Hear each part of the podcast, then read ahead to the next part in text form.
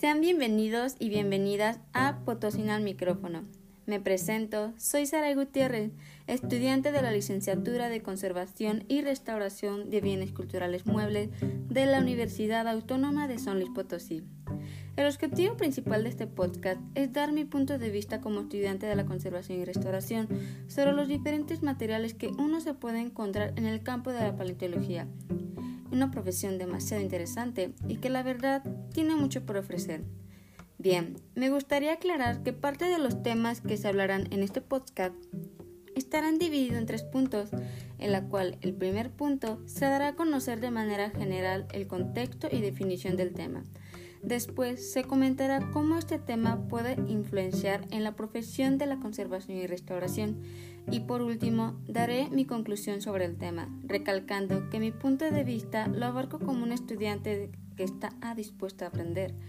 Pero bueno, ya he podido explicar sobre qué tratará todo este podcast. Y pues damos comienzo a este primer capítulo.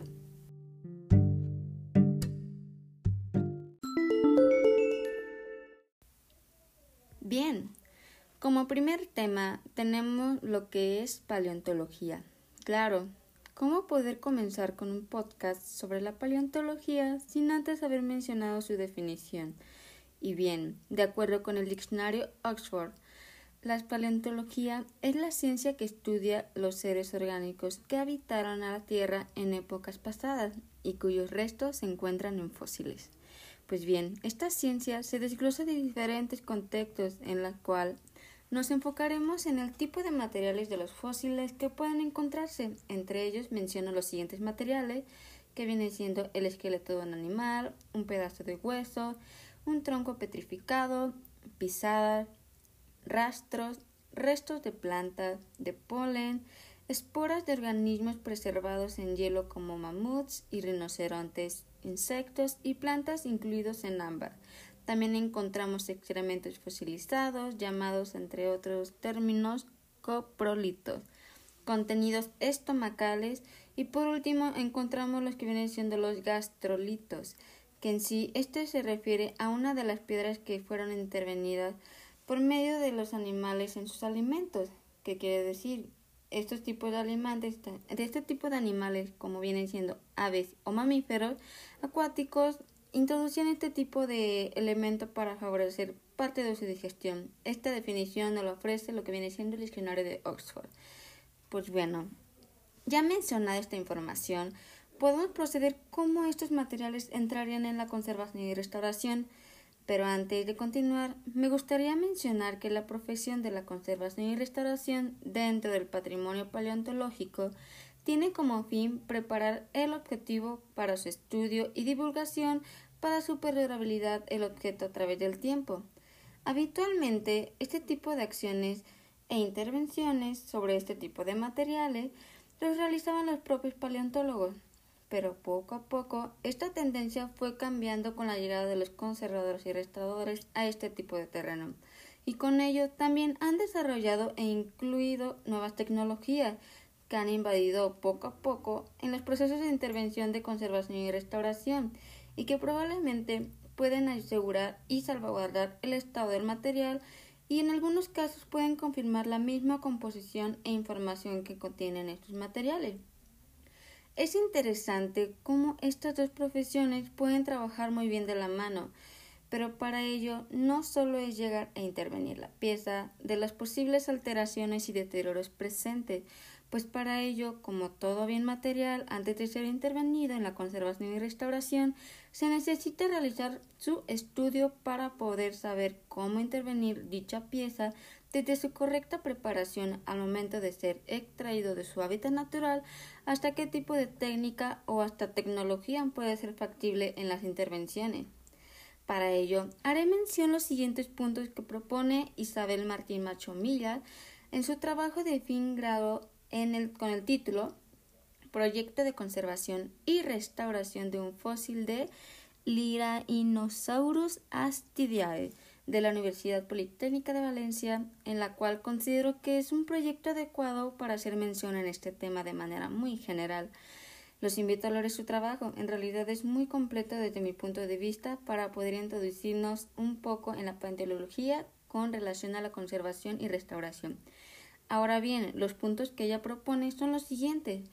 Y pues bueno, como primer punto es localizar el tipo de material constitutivo e identificar parte de la conservación, el estado de conservación de la pieza, en la cual, por medio de un análisis organoléptico del espécimen y la evaluación del estado de conservación, junto con las pruebas experimentales como son los diferentes solventes de limpieza, ayudaron a poder desarrollar la propuesta de conservación y restauración, en la cual se procederían por medio de estos tres pasos. Primero, un tratamiento de limpieza. Segundo, un tratamiento de consolidación. Perdón. Tercero, la protección final de la misma intervención. Y pues bueno, ya finalizado la intervención propuesta, la misma compañera hace una propuesta en la cual se debe elaborar un sistema de embalaje y almacenamiento adecuado para la correcta conservación de este espécimen. Además, también llega a juntar un tipo de serie de medidas en la cual esto ayudará a conservar de manera preventiva la misma pieza y así evitar futuras alteraciones a causa del, del almacenamiento. Y pues bueno, como conclusión personal desde mi punto de vista como conservadora y restauradora, en sí lo que viene siendo en mi profesión, de lo que es este, mi estudio en la Universidad Autónoma de San Luis Potosí, siendo sincera, es mi primera vez entrando en este tema y es muy interesante cómo nos puede ofrecer mucha, mucha información. Como bien saben, la paleontología nos ofrece diversas, diversas como registros de la historiosidad, en la cual nos pueden revelar diferentes puntos muy característicos, desde el procedimiento de como los antecedentes de una misma especie de animal o de nosotros mismos. Es muy interesante cómo puede encontrar o nos puede dar ese tipo de, de respuestas. Y pues bueno, en relación a lo que es la conservación y restauración, puedo notar que no viene siendo una cosa de otro mundo. En realidad, sí abarca parte del conocimiento o parte de lo que viene siendo como la práctica o, o la serie de cómo proceder a la conservación y restauración el procedimiento de para poder realizar una propuesta de conservación y restauración, como bien saben, o bueno, si me permiten mencionar, en lo que viene siendo la conservación y restauración, se tiene que hacer una investigación muy exacta para poder saber cuál será la manera más adecuada para intervenir un bien mueble, ya sea tanto orgánico e inorgánico. En este caso, la paleontología nos ofrece diferentes tipos de materiales, tanto orgánicos y algunas veces he encontrado varias piezas inorgánicas, en la cual esperemos que a lo largo de todo este podcast podamos encontrar este tipo de temas y tipo de materiales. Pero bueno, para poder terminar mi conclusión en este primer tema, podemos ver que, como el ejemplo que puse en la propuesta de lo que viene siendo de nuestra compañera Isabel, podemos ver cómo en realidad viene siendo un mismo proceso y el mismo propósito, la cual es recuperar la misma esencia de la estética de la pieza. ¿Para qué? Para que pueda sobre, para que pueda salvaguardarse más que nada, para que pueda proseguir su misma, sus mismas características que en cierto punto, dependiendo de la pieza, tienen características muy relevantes que tal vez para otras personas es muy poco notorio, pero en realidad pueden ser algo muy, muy importante en el cambio de hacer de la estructura del ser humano, de cómo de cierta época a cierta época, tal vez sí cambió 5 o 6 centímetros en X o Y cosa, pero se hace que se note el cambio, se note la diferencia de el por qué se crecieron esos 5 o 6 centímetros. Es muy interesante, la verdad estoy dispuesta a aprender todo este tema poco a poco con yo con, junto con ustedes. Vamos a poder desarrollar todo esto y podremos llegar a una misma conclusión. Y... Bien, como segundo tema tenemos lo que es la osteología.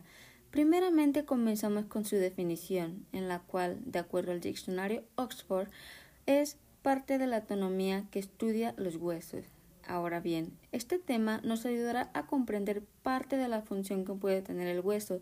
Podemos ver que en la conservación y restauración, este estudio puede auxiliar en el proceso de investigación para realizar el proyecto de, de intervención, en la cual podría conocer su función, cómo debe verse físicamente, o si este forma parte de un cuerpo humano o animal evolucionado, o también si este procede de un cuerpo humano o animal de hace miles de años. Es muy interesante cómo la histología puede darnos mucha información relevante al momento de estar haciendo el proyecto, porque además esta investigación puede aportar en la difusión del mismo proyecto y de la misma pieza. Parte de la investigación también puede aportarnos las mismas características físicas y de materiales de la pieza, en la cual entraría dentro de la clasificación del hueso o hasta la misma diformismo sexual de la pieza, pero este punto en realidad vendría siendo solamente en casos muy específicos. Y bueno, como conclusión de este segundo tema, podríamos ver que parte de la histología vendría siendo como un punto muy importante en la investigación. ¿Por qué? Porque así podríamos descifrar si esta pieza estuvo presente en, un cuerpo relevante, si formó parte de, de, la misma evolución del mismo cuerpo, ya sea de un humano o de un animal. Además, también nos permitiría poder este, identificarlo en cierta época y eso nos ayudaría parte de los antecedentes de la misma pieza para poder desarrollar y poder comprender el por qué es importante salvaguardarlo y no lo hace igual a otra pieza que tenga su propia autenticidad. Y pues bueno, también parte de este tema considero que es muy importante porque nos ofrece las mismas características que puede tener el material, nos puede dar información de qué, de qué tipo de material y características está compuesto esta pieza y así como los restauradores y conservadores nos ayuda a descifrar qué materiales son los más adecuados para este tipo de material y cuáles son los que puedan ayudar a conservar la misma pieza y no dañarlas. Bien, ahora tenemos nuestro último tema, pero no menos importante, que viene siendo el hueso, la cual el hueso, de acuerdo con el diccionario de Oxford, es una pieza dura y resistente del esqueleto de los animales vertebrados de color blanco amarillento. Está formado por sustancias orgánicas y sales minerales y está envuelta por una membrana fibrosa. Ahora, a continuación, haré mención unos puntos generales importantes que mencionó el doctor Gómez del ENA sobre el hueso de una de las clases de paleontología que actualmente estoy llevando, la cual mm, él hace mención de que el hueso tiene una composición de fracción mineralizada formada por hidroxiapatita carbonatada y además tiene colágeno tipo 1. Y pues bueno, también me gustaría hacer mención del tejido del hueso, en la cual está compuesta del hueso compacto y hueso trabecular, o también conocido como hueso esponjoso.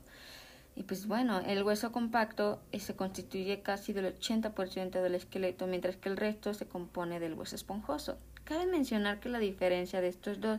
viene siendo su, su estructura, su composición física en la cual el compacto es completamente sólido, mientras que el esponjoso se observa una estructura con diferentes espacios. Aquí podríamos imaginar mm, la ilustración de un queso, en la cual ésta se constituye de muchos huecos en su interior. Pero bueno, ahora por último me gustaría mencionar algunas de las técnicas de estudio para el hueso que hace mención el doctor Gómez, en la cual pueden ser análisis visual, difracción e imageología de rayos X, ADN, microscopio petográfico, radiocarbono, entre otras técnicas. Por el momento hago mención solamente de estas técnicas, ya que entraremos en la conservación y restauración. Pues verán, este tipo de técnicas pueden aportar mucha información al momento de estar haciendo un proyecto de intervención. Retomando el documento de Isabel Martín Machumilla, podemos recordar que utilizó algunas de estas técnicas para proceder en su investigación en la cual necesitaba la identificación de los materiales de la pieza y además diagnosticar el estado de conservación. Es muy importante también conocer las características generales de un hueso desde su composición y forma, ya que esto nos ayudará a contextualizar el objeto de estudio al momento de estar analizando, al momento de estar analizándolo, pues esto nos permitirá realizar una propuesta adecuada para su preservación y además ayudará en su difusión. Y como conclusión personal, podemos ver que en estos tres temas abarcan diferentes puntos o lo que viene siendo mm, diferentes apartados que debemos de tomar al momento de estar realizando un proyecto de intervención, como viene siendo de dónde proviene este tipo de material, de qué está compuesto este tipo de material, de dónde se puede contextualizar el mismo material, si pertenece a algún grupo, si pertenece a algún cuerpo, si pertenece a algún tipo de especie. Es muy interesante cómo ver que el mismo hueso o lo que viene siendo la misma paleontología o lo que es la histología forman una gran parte o forman pueden aportar mucha información o ser un papel muy importante en la conservación y restauración. Pues bien, podemos observar que en realidad parte de los procesos que se llevan en, en estos tres temas en realidad no tienen mucha diferencia en relación a los diferentes materiales que podemos conservar y restaurar, independientemente si sean orgánicos o inorgánicos, parte de la información y comentario que realicé desde un principio. Pero bien, aquí podemos llegar a podemos pues a concluir lo que viene siendo este este primer capítulo. Eh, pues bueno espero que mi punto de vista les haya sido útil para su formación y poco a poco iremos mejorando e iremos aprendiendo juntos a lo largo de todo este podcast. Y bueno esto fue Potosina al micrófono y nos vemos pronto. Adiós